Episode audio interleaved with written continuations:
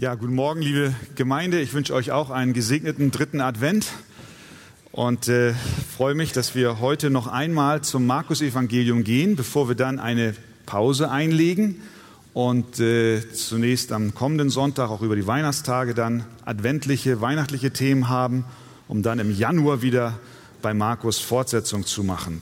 Wenn ihr eure Bibeln dabei habt, dann steht doch gerne mit mir auf. Wir schlagen auf Markus Kapitel 10 und zwar dort ab Vers 17. Es geht heute um den reichen Jüngling. Die Predigt habe ich überschrieben mit den Worten, was muss ich tun, um das ewige Leben zu bekommen? Markus Kapitel 10, Vers 17 bis 31.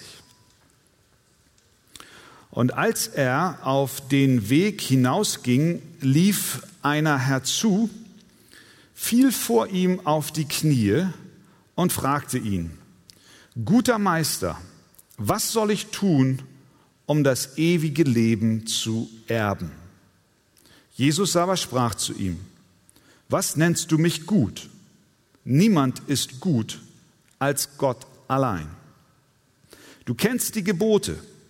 Du sollst nicht Ehe brechen, du sollst nicht töten, Du sollst nicht stehlen, du sollst nicht falsches Zeugnis reden, du sollst nicht rauben, du sollst deinen Vater und deine Mutter ehren. Er aber antwortete und sprach zu ihm, Meister, das alles habe ich gehalten von meiner Jugend an. Da blickte ihn Jesus an und gewann ihn lieb. Und er sprach zu ihm, eines fehlt dir Geh hin, verkaufe alles, was du hast, und gib es den Armen, so wirst du einen Schatz im Himmel haben. Und komm, nimm das Kreuz auf dich und folge mir nach. Er aber wurde traurig über dieses Wort und ging betrübt davon, denn er hatte viele Güter. Da blickte Jesus umher und sprach zu seinen Jüngern, wie schwer werden die Reichen in das Reich Gottes eingehen. Die Jünger aber erstaunten über seine Worte. Da begann Jesus wiederum und sprach zu ihnen, Kinder, wie schwer ist es für die, welche ihr Vertrauen auf Reichtum setzen, in das Reich Gottes hineinzukommen. Es ist leichter, dass ein Kamel durch das Nadelöhr geht, als dass ein Reicher in das Reich Gottes hineinkommt. Sie aber entsetzten sich sehr und sprachen untereinander, wer kann dann überhaupt errettet werden? Jesus aber blickte sie an und sprach, bei den Menschen ist es unmöglich, aber nicht bei Gott. Denn bei Gott sind alle Dinge möglich. Da begann Petrus und sprach zu ihm, siehe, wir haben alles verlassen und sind dir nachgefolgt. Jesus aber antwortete und sprach, wahrlich, ich sage euch, es ist niemand, der Haus oder Brüder oder Schwestern oder Vater oder Mutter oder Frau oder Kinder oder Äcker verlassen hat um meinetwillen und um des Evangeliums willen, der nicht hundertfältig empfängt, jetzt in dieser Zeit Häuser, und Brüder und Schwestern und Mütter und Kinder und Äcker unter Verfolgungen und in der zukünftigen Weltzeit ewiges Leben. Aber viele von den Ersten werden Letzte sein und die Letzten Erste. Amen. Nehmen wir gerne Platz. Ja, ich weiß nicht, äh, es mag sich für dich vielleicht nicht so anfühlen, aber es stimmt, den Deutschen geht es finanziell wohl so gut wie nie zuvor. Das durchschnittliche Privatvermögen eines Erwachsenen hat in unserem Land vom Jahr 2000 bis heute um circa 120 Prozent auf 190.000 Euro zugelegt. Das sind doch beste Voraussetzungen fürs Leben. Man sagt doch, Geld regiert die Welt. Geld öffnet Türen. Die Tür zur Bildung, die Tür zum Mercedes-Benz, die Tür zu Häusern, die Tür zu gesundheitlicher Versorgung. Geld öffnet die Tür für Ansehen. Geld regiert die Welt. Bei Gott aber ist es anders. Hier jetzt im Markus Evangelium, da treffen wir einen jungen Mann. Er ist reich.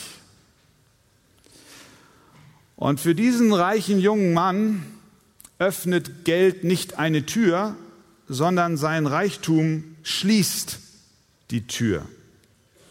Sein Vermögen ist nicht Hilfe, sondern Hindernis.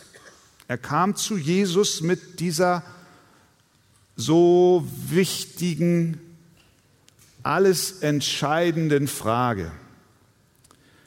Guter Meister, was soll ich tun, um das ewige Leben zu erben?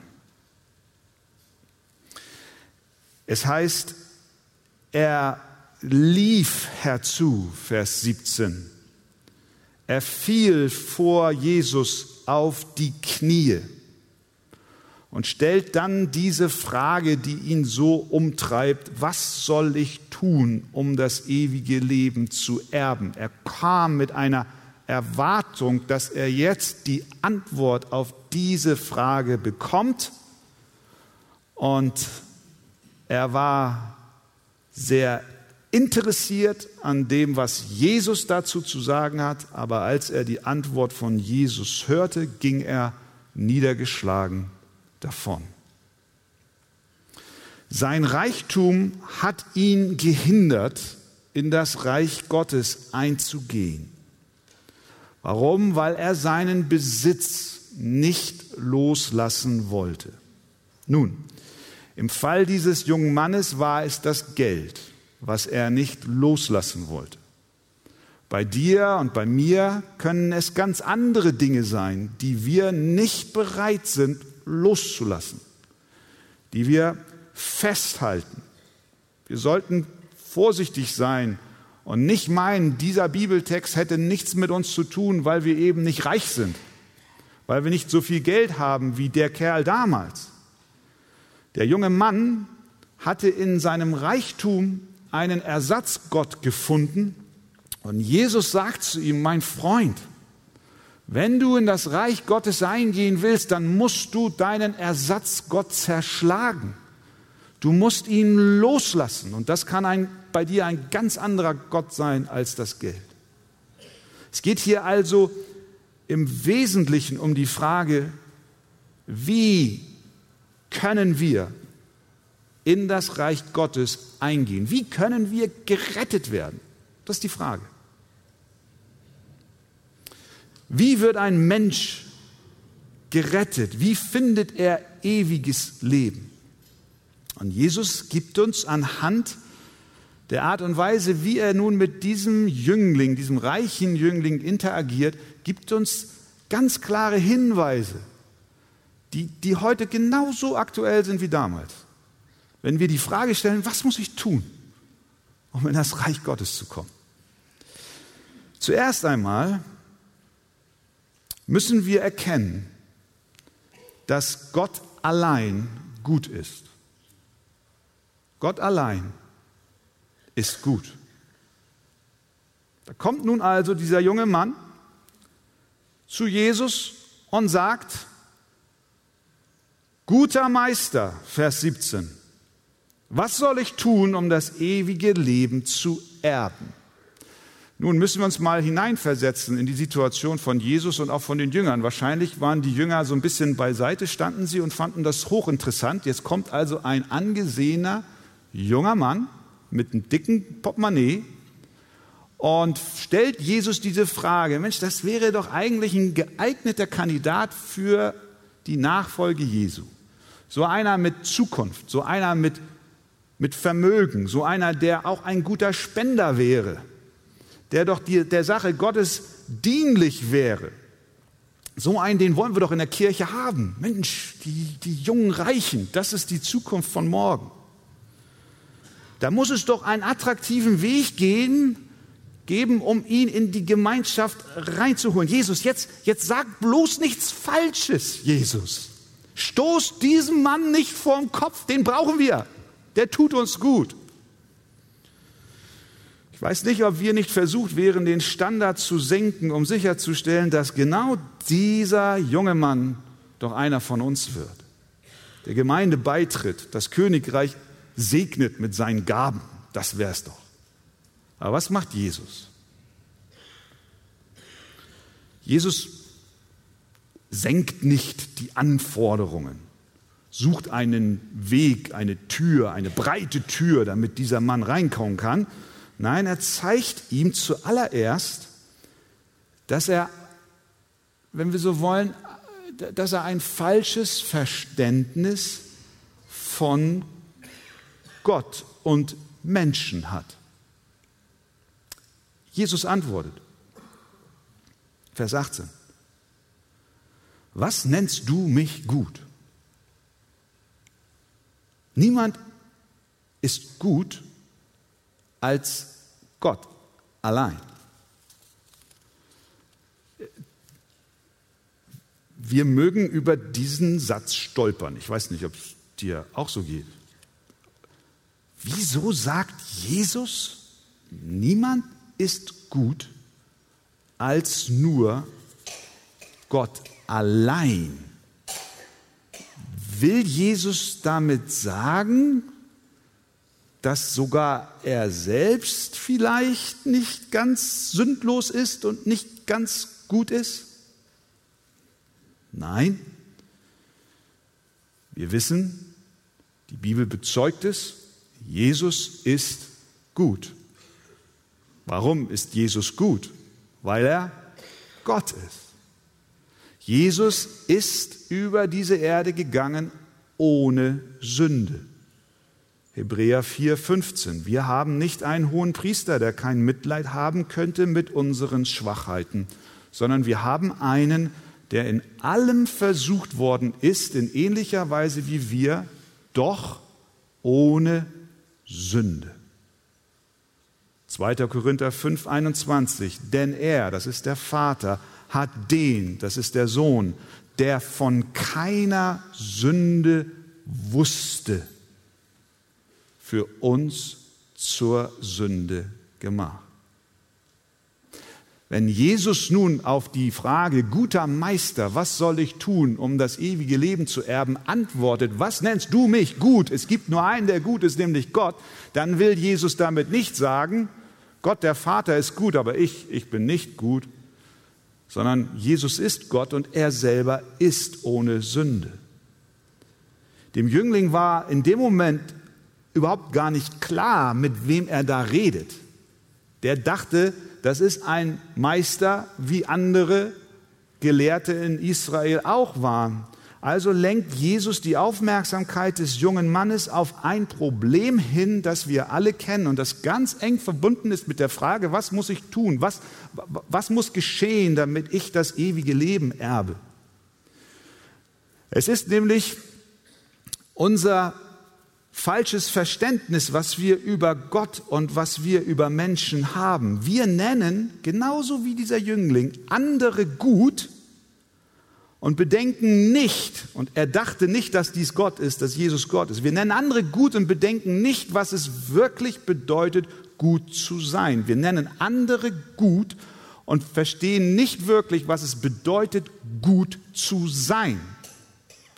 Denken wir nur an, an Beerdigungen. Wir haben es alle schon erlebt. Wir haben es alle schon. Wenn auch nicht nur in privaten Kreisen, sondern, sondern auch wenn, äh, wenn Prominente sterben, Politiker, Schauspieler, besonders solche, die sich auch äh, äh, wohltätig engagiert haben. Wenn wir diese Nachrufe hören, dann hören wir immer, wie gut die Menschen waren, wie gut der Verstorbene war, was er alles getan hat für das Allgemeinwohl wie ein guter Mann er war oder eine gute Frau. Wie kommen Menschen zu so einer Einschätzung? Wie kommen wir zu der Einschätzung, dass andere Menschen gut sind? Doch nur indem wir die Menschen untereinander vergleichen. Er ist doch viel besser. Er hat sein Leben eingesetzt für ein Herz für Kinder. Er war in Afrika und hat ein Kinderheim gegründet. Das haben andere nicht gemacht. Deswegen war er besonders, besonders gut. Aber Jesus stellt hier etwas Grundlegendes klar. Und das, das ist etwas, das müssen wir begreifen. Was und wer wirklich gut ist, wird nicht durch unseren Nächsten definiert, sondern durch Gott allein. Es gibt nur einen, der gut ist. Gott. Er ist der Maßstab. Das, das sagt Jesus hier. Es gibt nur einen. Er ist der Maßstab. Sein Wesen, sein Charakter ist absolut und ohne Abstriche gut. Und dieses Wesen Gottes und diesen Charakter Gottes, den erkennen wir in seinen Geboten. Damit offenbart er sich. Das heißt mit anderen Worten, das Gebot Gottes ist somit der Referenzzollstock. Ja, dieses, ihr gibt ja dieses geeichte Metermaß oder, oder wie heißt das? Das ist, das ist, das ist, an diesem Metermaß muss sich alles andere messen. Und der geeichte Zollstock bei der Frage, wer ist gut, muss Gott selber sein. Das Gebot Gottes ist somit der Referenzmaßstab, an dem wir uns und andere messen müssen. Und wenn wir das tun, dann kommen wir schnell dahin, wo der Psalmist war und wo auch Paulus war. Der Psalmist sagt in Psalm 14, sie sind alle abgewichen, allesamt verdorben. Es gibt keinen, der Gutes tut, auch nicht einen einzigen. Nun, natürlich Natürlich gibt es viele, viele Menschen, auch in unserem Land, die aufopferungsvoll Gutes tun. Ohne Frage. Jetzt gerade wieder in der Weihnachtszeit spenden die Menschen wie nie zuvor im gesamten Jahr. Sie tun Gutes. Sie halten sich an die Gesetze unseres Landes. Sie helfen einander. Sie streben eine gerechte Gesellschaft an und vieles mehr. Das sind alles gute Dinge. Und vieles von dem, was sie dabei tun, stimmt auch mit dem Gebot Gottes überein. Aber Gott fordert mehr als nur das. Er fordert mehr als nur das äußere Halten seiner Gebote, die er dem Volk Israel am Berg Sinai gab. Er möchte nämlich, dass wir seine Gebote aus reinem Herzen und aus Liebe zu ihm halten und dass wir mit unserem Leben uns auf ihn fokussieren und ihm mit unserem Leben die Ehre geben. Er schaut nicht nur auf unsere äußeren Taten, sondern er sieht unser Herz und unsere Motivation an. Und wenn er das dann sieht, unsere Motivation, mit der wir einen Scheck ausstellen und für das, wie heißt das, äh, äh ein Herz für Kinder oder, oder, oder was weiß ich, für eine Wohltätigkeitsorganisation spenden. Wenn er dann unser Herz sieht, dann, dann sieht er, was treibt uns wirklich an. Dass unser Name im Laufband beim ZDF unten durchläuft und dann steht da Christian Wegert 100 Euro. Das ist dann die Motivation. Könnt ihr lange suchen, werdet ihr nie sehen da unten. Wir haben ja Hoffnung für Kinder in der Arche. Ich will niemandem böse Motive unterstellen, aber Gott allein, das ist hier die Botschaft. Gott allein ist gut. Niemand ist gut als Gott allein, sagt Jesus zu dem reichen Jüngling. Wie wird ein Mensch gerettet? Er muss erkennen, dass nur Gott allein gut ist. Wenn er das nicht anerkennt, dann ist der Weg versperrt. Kein Eintritt. Zweitens, Er muss auch die Wucht und die Anforderung des Gesetzes Gottes sehen. Jesus geht ja weiter in der Unterhaltung hier. Erstmal hat er klar gemacht, wer allein gut ist, und nun führt Jesus ihn zu den zehn Geboten. Er führt ihn zu den Maßstab. Dorthin, wo wir Gottes Wesen erkennen und seine Anforderungen. Vers 19. Jesus sagt, du kennst die Gebote. Du sollst nicht Ehe brechen, du sollst nicht töten, du sollst nicht stehlen, du sollst nicht falsches Zeugnis reden, du sollst nicht rauben, du sollst deinen Vater und deine Mutter ehren. Wir stellen fest, dass Jesus hier aus dem zweiten Teil der zehn Gebote zitiert, die, wenn wir so wollen, die zweite Tafel der beiden Tafeln, die im Wesentlichen das Verhältnis des Menschen zu seinem Nächsten beschreibt. Das sind, äh, jemand hat gesagt, man könnte fast sagen, das sind die eher einfachen Gebote. Ja? Letztlich sind das auch mitunter moralische Standards, die auch in heidnischen Gesellschaften zum Tragen kommen. Du sollst nicht töten, das findest du auch in nichtchristlichen Gemeinschaften. Dieses Gebot, wie immer das dann niedergeschrieben ist.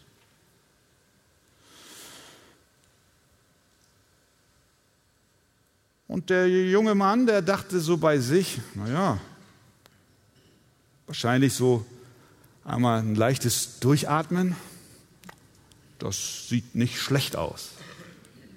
Meister, das alles habe ich gehalten von meiner Jugend an. Ich habe die Ehe nie gebrochen.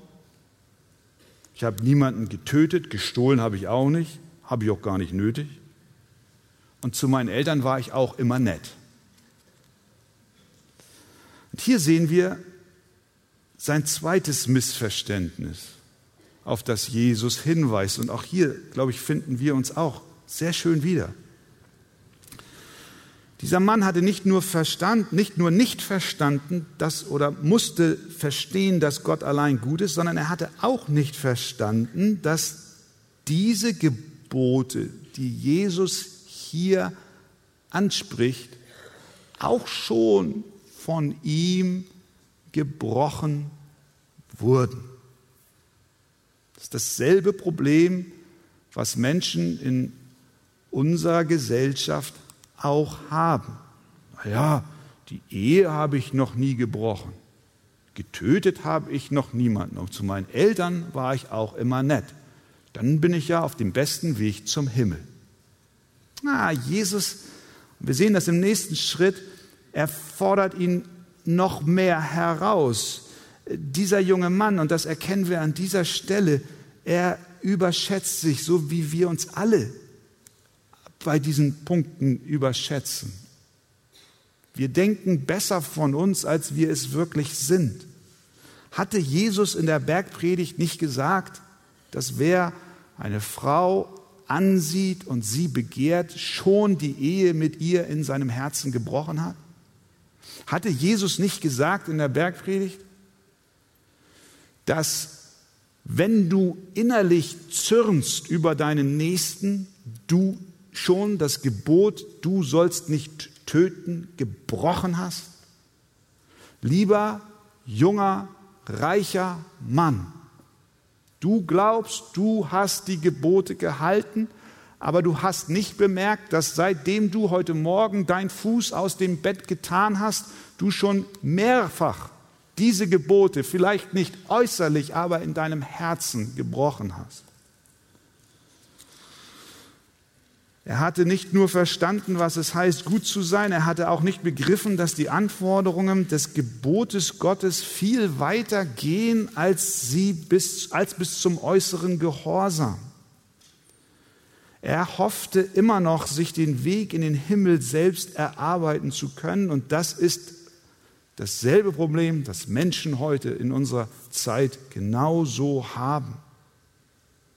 Richtig ist, wenn wir die Gebote wirklich halten würden, nicht nur äußerlich, sondern auch in unserem Herzen und in unseren Motivationen, in unseren Gedanken, dann könnten wir in das Reich Gottes eingehen. Aber wir können es nicht, weil wir gebunden sind in unseren Sünden.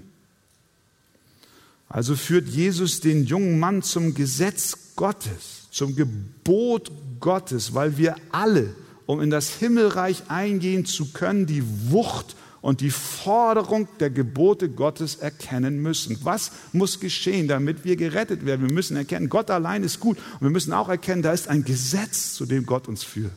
Und dieses Gesetz fordert absolute Loyalität, aber nicht nur nach außen, sondern vor allem von innen heraus.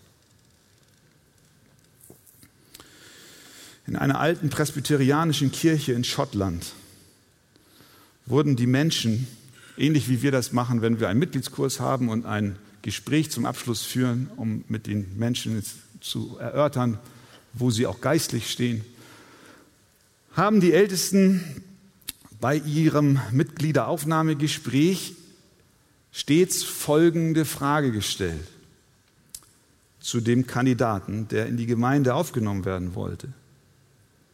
Sie fragten, warst du schon am Berg Sinai?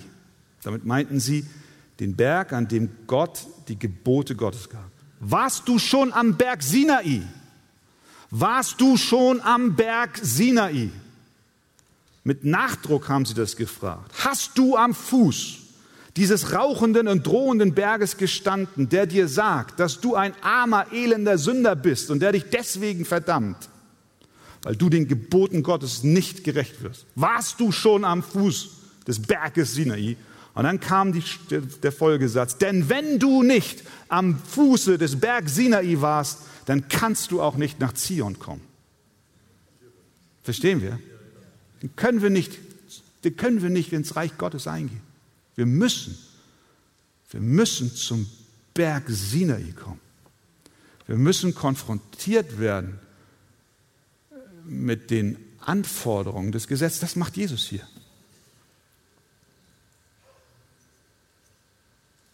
Wie werde ich gerettet? Ich muss erkennen, dass Gott allein gut ist. Ich muss auch die Wucht und die Anforderung des Gesetzes Gottes erfassen. Drittens, ich muss meine Ersatzgötter loslassen.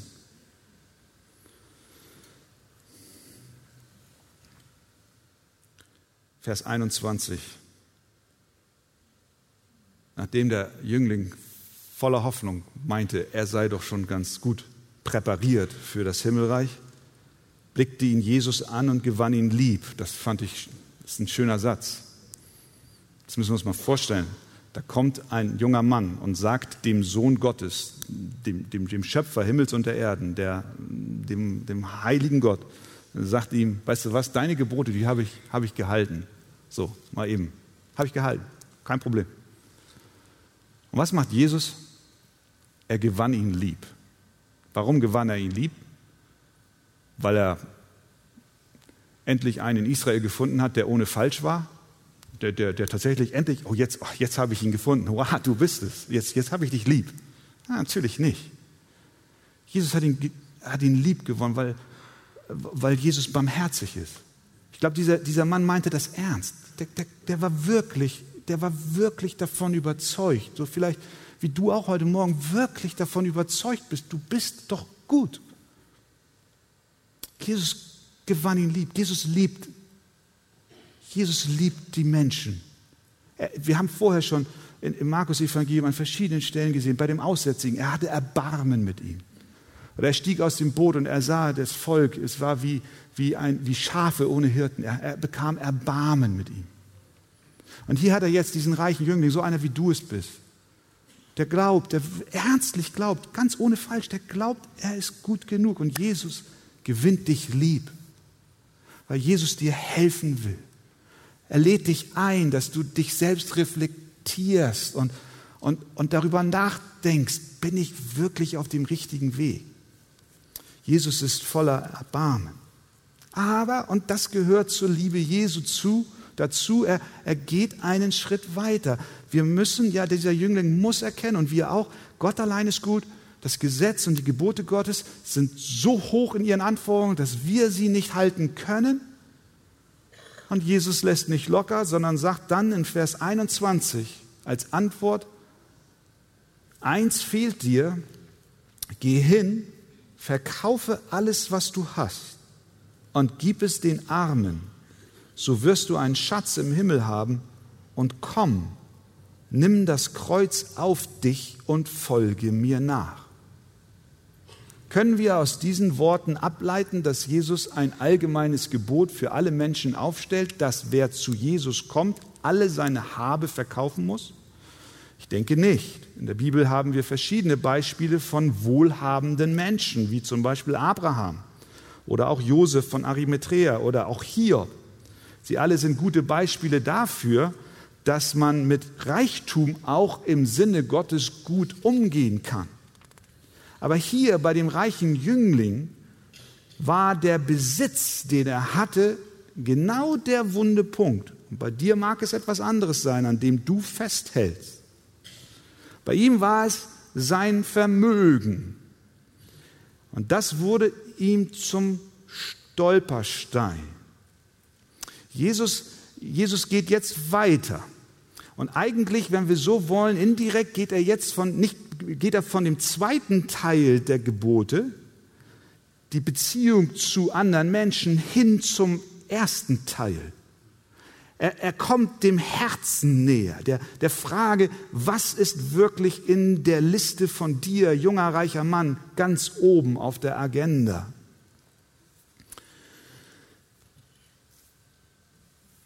Äußerlich mag er ein anständiges Leben geführt haben, aber wie sieht es mit dem ersten Gebot aus? Du sollst keine anderen Götter haben neben mir. Du, du, du, du sollst den Reichtum mir unterordnen. Deswegen geh und verkauf es. Lass, lass los. Dieser junge Mann hatte seine Prioritäten falsch geordnet. Oben stand Geld. Aber Jesus hatte kurz vorher erklärt, wisst ihr, wenn euch eure Hand Anstoß gibt zur Sünde, dann haut sie ab, sonst könnt ihr nicht ins Himmelreich kommen. Wenn euer Auge euch Anstoß zur Sünde gibt, so reißt es aus. Das ist im übertragenen Sinn zu verstehen. Und hier nun bei ihm ist es das Reichtum. Entledige dich, sonst kannst du nicht hineinkommen. wir können hier sehen, dass es Buße und Glaube ist. Als Zeichen der Buße sollte dieser junge Mann sein Reichtum weggeben, seine Lebensrichtung ändern und als Zeichen des Glaubens sollte er Jesus folgen, er sollte ihm vertrauen. Verkaufe alles, sagt Jesus, nimm das Kreuz auf dich und folge mir nach. Und als der Junge das hörte, da wurde er bedrückt. Vers 22, er aber wurde traurig über dieses Wort und ging betrübt davon, denn er hatte viele Güter. Interessant, dass er nicht trotzig war. Er fing auch nicht an zu diskutieren, sondern er war niedergeschlagen, er war getroffen in seinem Herzen. Er ging davon. Er wandte dem Herrn den Rücken zu. Er sagte mit anderen Worten, ich kann das nicht. Vor ihm stand der größte Schatz des Universums, der Sohn des lebendigen Gottes, der ihm den Eingang in das Himmelreich sicherstellen kann. Und er erkennt nicht, wen er dort vor sich hat, sondern er erachtet seinen Reichtum, seinen elenden Reichtum höher als das, was Gott in Jesus Christus für ihn vorgesehen hat. Nach irdischen Maßstäben war er vermögend, aber in Wirklichkeit war er nämlich pleite.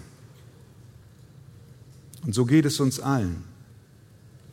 Wir haben hohe Schulden bei Gott und keine Hoffnung, dass wir sie jemals von uns heraus zurückzahlen können.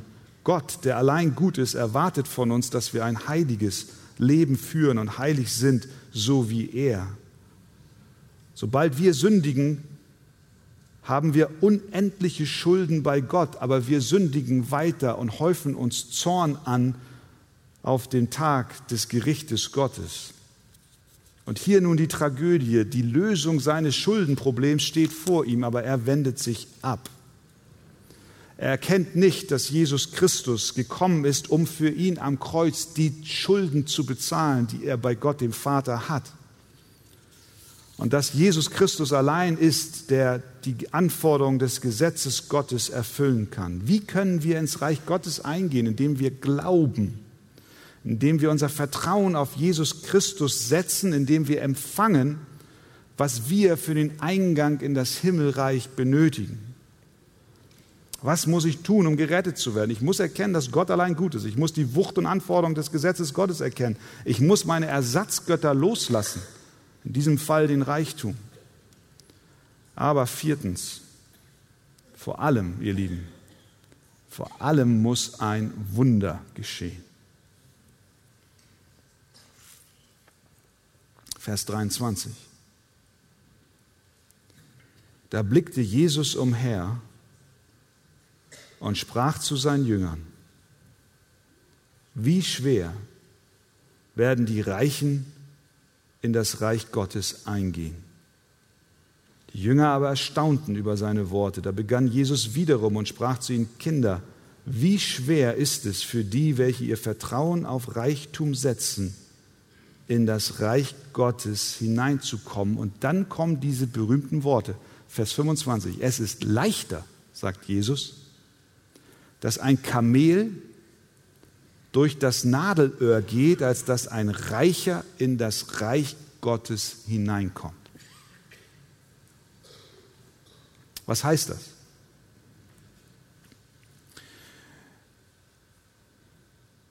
Ich war immer fest davon überzeugt, als ich die Bibel als Kind gelesen habe, dass Jesus hier meint, dass es leichter ist für einen Reichen, dass es schwerer ist für einen Reichen ins, Reich Gottes zu kommen, als dass es leicht ist für ein Kamel, und ihr kennt Kamele, ja? Kamele sind groß. Dass ein Kamel durch ein Nadelöhr geht. Ihr kennt auch Nadelöhre. Kennt ihr Nadelöhre? Und äh, ich kann mich erinnern, besonders äh, in der Schule, Grundschule, da haben wir so merkwürdige Sachen gehabt, wie, wie häkeln musste ich und auch so nähen. Und ich weiß, wie ich verzweifelt bin, den Faden in das Nadelöhr zu bekommen. Und da ich, war ich immer fest davon überzeugt, ja, wie, wie ein, ein Kamel durch ein Nadelöhr zu bringen, ist nicht möglich. Dann wurde ich größer und dann erzählte man mir in irgendwelchen Büchern, ja, das ist ja so nicht zu verstehen. Jesus meint nicht wirklich ein Kamel und ein Nadelöhr, sondern er meint ein Kamel, aber mit Nadelöhr meint er nicht das Nadelöhr einer Nadel, sondern er meint ein Tor in der Stadtmauer Jerusalems, das kleiner ist als die anderen. Und wenn ein Kaufmann sein Kamel durch dieses äh, Tor hindurchbringen wollte, musste das Kamel auf die Knie gehen und dann musste man schieben und ziehen, um dieses Kamel durch dieses kleine Tor zu bekommen. Und dieses Tor hieß Nadelöhr. Habt ihr das auch schon mal gehört? Ja, ja. Nee, ach, habt, einige haben es nicht. Äh, so. Egal, ob ihr es gehört habt oder nicht. Aber jetzt habt ihr es gehört. Mit anderen Worten, es ist, es ist schwer für einen Reichen in das Reich Gottes zu kommen, es sei denn, er, er rutscht auf Knien rein und wird geschoben und gezogen. Im Laufe dieser Vorbereitung, ich dann nochmal, ich habe dann seitdem mir keine tieferen Gedanken gemacht, kam ich darauf, quer zu lesen, dass das nicht sein kann, dass Jesus das nicht so gemeint haben kann, sondern er meinte wirklich, er meint wirklich ein Kamel, ein, ein echtes Kamel. Und er meint wirklich ein Nadelöhr, denn dieses Nadelöhr, dieses Tor in der Stadtmauer Jerusalems, was man Nadelöhr nannte, findet erste Erwähnung neun, im 9. Jahrhundert nach Christus. Ja, da gibt es tatsächlich, da wurden irgendwo aufgeschrieben, da war ein, ein, ein Durchgang. Aber im 9. Jahrhundert nach Christus, da, je, je, vorher gibt es keine Hinweise darauf. Ich glaube wirklich, wie auch viele Ausleger es glauben, ich glaube, Jesus will hier was deutlich machen. Er, will, er nahm das für die damaligen Menschen größte Tier, was sie kannten. Das Kamel Elefanten gab es nicht in, in, in Jerusalem. Das größte Tier und die kleinste Öffnung. Und er sagt, schaut mal, für einen Reichen ins Reich Gottes zu kommen, ist genauso unmöglich, wie ein solches Kamel durch ein Nadelöhr zu bringen. Für Menschen, die sich auf ihren Reichtum verlassen oder auf irgendetwas anderes, was sie nicht bereit sind zu lassen, sei es eine Lieblingssünde, die du schon in deinem Herzen immer hast. Und du sagst, diesen Schritt, diesen letzten Schritt zu Jesus, den werde ich nicht gehen, weil ich kann davon nicht lassen. Ich will diese wilde Ehe weiterführen. Ich will zwar nach außen so tun, als wenn ich ein Christ bin, aber diesen wirklichen Schritt zu lassen, bin ich nicht bereit.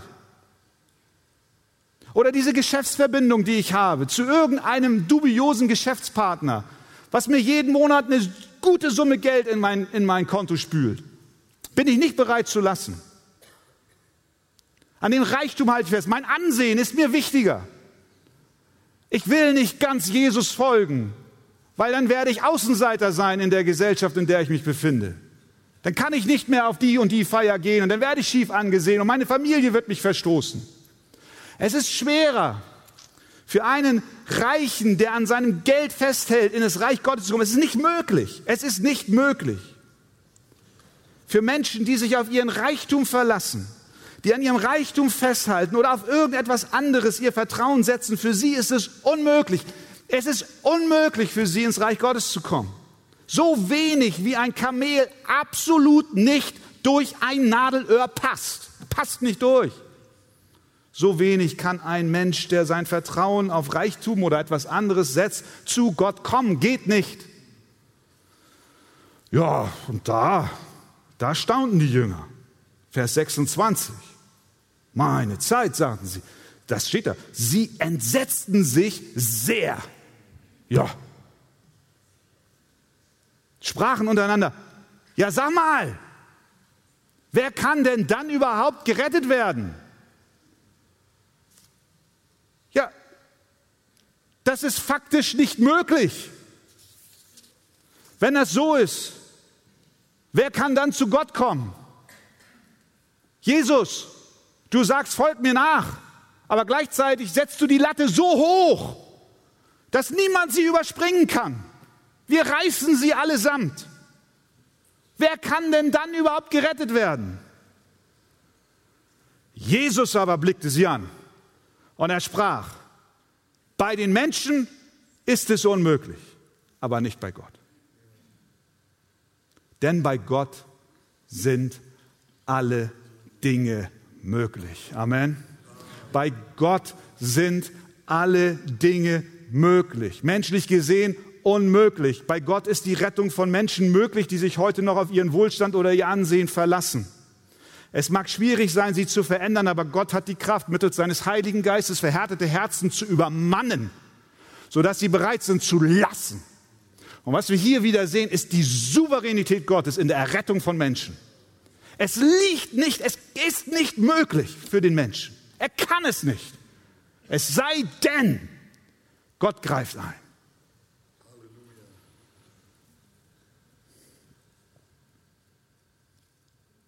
Ein junger Mann ging jahrelang in seine Gemeinde. Von Kindheit an, Kinderstunde, Teenagerkreis, Jugendgruppe, Gottesdienste besucht. Ein Gastsprecher kam, dieser junge Mann hat im Nachgang des Gottesdienstes mit dem Gastpastor gesprochen, hat ihm sein Leben erzählt und hat gesagt, weißt du was, Pastor, ich, ich, ich bin von klein auf mit Gott unterwegs. Ich bin als Kind hier schon gewesen und ich bin bis heute da und ich bin ein regelmäßiger Gottesdienstbesucher. Und es fehlt nur noch ein kleiner Schritt und dann werde ich ein Christ bin noch nicht, habe Jesus mein Herz noch nicht gegeben. Es braucht nur noch einen kleinen Schritt und dann werde ich ein Nachfolger Jesu sein. Ich habe die besten Voraussetzungen von klein auf bis jetzt. Und dann sagt der Pastor zu ihm, mein lieber Freund, das ist nicht wahr, was du sagst. Und dann sagt er, wieso denn nicht? Ich bin doch. Und dann erzählt er seine Geschichte nochmal, von klein auf und bis heute. Und es fehlt nur noch ein kleiner, kleiner Schritt. Dann sagt der Pastor, nein, es fehlt nicht ein kleiner Schritt, sondern es bedarf eines großen Wunders. Das Kamel muss durch das Nadelöhr. Es ist kein kleiner Schritt. Es ist ein großer, großer Schritt. Gott muss handeln. Der reiche Jüngling, und auch wir müssen das verstehen. Unsere Rettung ist nicht durch unser Handeln möglich. Wir haben über Buße und, und äh, Glauben gesprochen. Absolut, absolut notwendig. Aber wenn Gott nicht eingreift, dann stehen wir wie ein Kamel vor dem Nadelöhr und kommen nicht durch. Was machen wir damit? Ich will dir sagen, denk zurück an den Punkt, an dem du standst, wie das Kamel vor dem Nadelöhr. Als du noch nicht begriffen hast, wer Gott ist und was er von dir will. Aber als er mit seiner großen Gnade und Barmherzigkeit dir gezeigt hat, wer er ist, wie gut er ist und wie seine Gebote gegen dich sind, wenn du nicht allein auf Christus vertraust. das füllt unser Herz mit Dankbarkeit. Hier sitzen lauter ehemalige Kamele. Wir waren alle mal so ein Kamel. Was beim Menschen unmöglich war, ist bei Gott möglich. Er hat eingegriffen. Dass du hier sitzt, ist ein Wunder. Dass du ein Kind Gottes bist, des Höchsten, ist ein Wunder. Darum geht es hier. Es ist nicht unser Verdienst, sondern es ist ein Wunder des Allerhöchsten. Und das gibt dir Hoffnung und gibt mir Hoffnung für die vielen Kamele in deiner Umgebung und Familie und Nachbarschaft und, und Verwandtschaft zu hoffen und zu beten, dass auch sie von Gott übermannt werden. Bei Menschen ist es unmöglich. Das scheint dir nicht möglich zu sein. Aber Gott kann es. Gott kann sie verändern. Er kann ein Wunder schenken. Deswegen lasst uns weiter beten für die, die noch fern sind vom Herrn. Die ganz dicken Kamele, die niemals durchs Nadelöhr passen. Und dann, ihr Lieben, zum Schluss haben wir unseren Freund Petrus. Habt ihr das gesehen? Als Petrus das hörte, der ist klasse, der Mann, da sagt er, sagt, sagt Petrus zu Jesus, aber siehe, siehe Herr, wir haben alles verlassen und sind dir nachgefolgt. Es ist fast so, als wenn er sich angegriffen fühlt. Jesus, ich bin doch kein Kamel mehr, oder? Schau mal, ich habe mein Zuhause verlassen, ich habe meinen Job, ich habe meinen Job aufgegeben. Ich habe meine Fischerei Fischerei sein lassen. Ich habe meine Familie Familie sein lassen. Ich habe meine Heimat Heimat sein lassen. Ich, ich, habe es, ich habe stehen gelassen. Ich habe losgelassen, was mir so viel wert war. Ich bin deinem Ruf gefolgt. Ich, Jesus, ich, ist es nicht so, Jesus, er, er braucht Bestätigung hier. Und Jesus sagt, ja, ja, Petrus, ich weiß. Ich weiß. Und weißt du noch was, Petrus?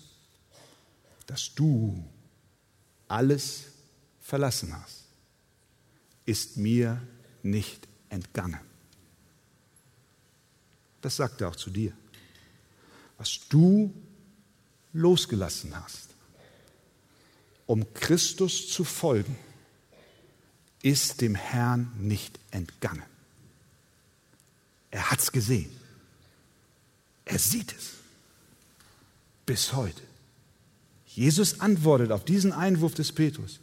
Wahrlich, ich sage euch, Vers 29, es ist niemand, der Haus oder Brüder oder Schwestern oder Vater oder Mutter oder Frau oder Kinder oder Äcker verlassen hat, um meinetwillen und um des Evangeliums willen, der nicht hundertfältig empfängt.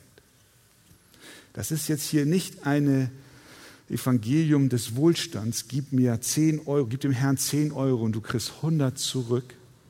Nein, hier geht es darum, dass Jesus sieht und weiß, was du für ihn und das Evangelium aufgegeben hast. War es Reichtum bei dir? War es deine Familie? War es vielleicht deine Arbeit? War es dein Ansehen? War es dein bequemes Leben, das du abgeändert hast und voll in den Dienst Gottes gestellt hast? Jesus sagt, niemand, der seine Hand an den Flug legt und zurückblickt, ist tauglich für das Reich Gottes. Wir brauchen nicht zurückschauen und dem nachtrauern, was wir zurückgelassen haben. Nein, Jesus sieht, was wir zurückgelassen haben. Jesus macht ein großartiges Versprechen. Was wir loslassen, entgeht ihm nicht. Er wird es uns hundertfältig zurückgeben. Und wenn nicht in diesem Leben, dann im ewigen Leben. Wir mögen Verfolgung erleiden, weil wir Christus folgen. Wir mögen finanzielle Verluste erleben, wir mögen Familien zurücklassen, das liebgewonnene Umfeld verlassen, wir mögen einen Schritt des Glaubens gehen und das, was wir als Sicherheit empfinden, zurücklassen. Aber wir werden sehen, dass Gott uns über die Maßen segnet.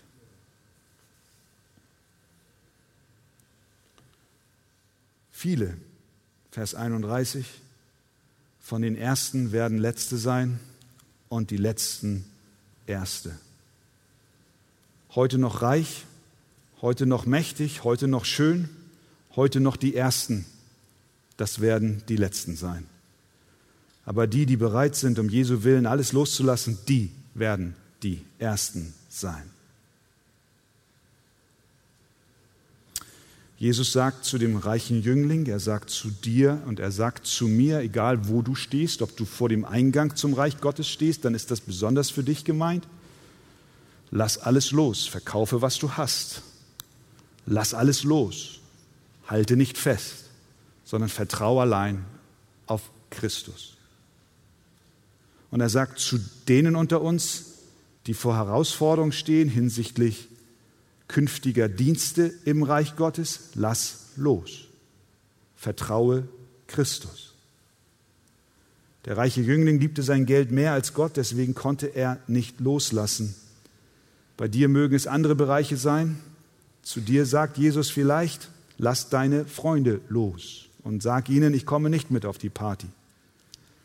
Oder zu dem Geschäftspartner, ich steige aus aus diesen Betrügereien. Ich bitte dich heute Morgen, mein lieber Freund, ich bitte dich heute Morgen, mache nicht den gleichen Fehler wie der reiche Jüngling, der Jesus den Rücken kehrte. Wenn Jesus dich ruft heute Morgen und dich bittet, lass los, lass los, lass los, dann, dann hör auf ihn. Lauf zu ihm. Er hat dich lieb gewonnen. Das ist ein Ruf aus Liebe. Er will dich erlösen. Er will, dass du ihm vollkommen vertraust. Sag ihm doch, ich möchte, Herr, ich möchte allein dir vertrauen, was auch immer es kostet. Und wenn du das sagst, dann ist Gott dabei, das Wunder zu tun. Das Kamel passt durchs Nadelöhr. Gelobt sei der Name des Herrn. Amen.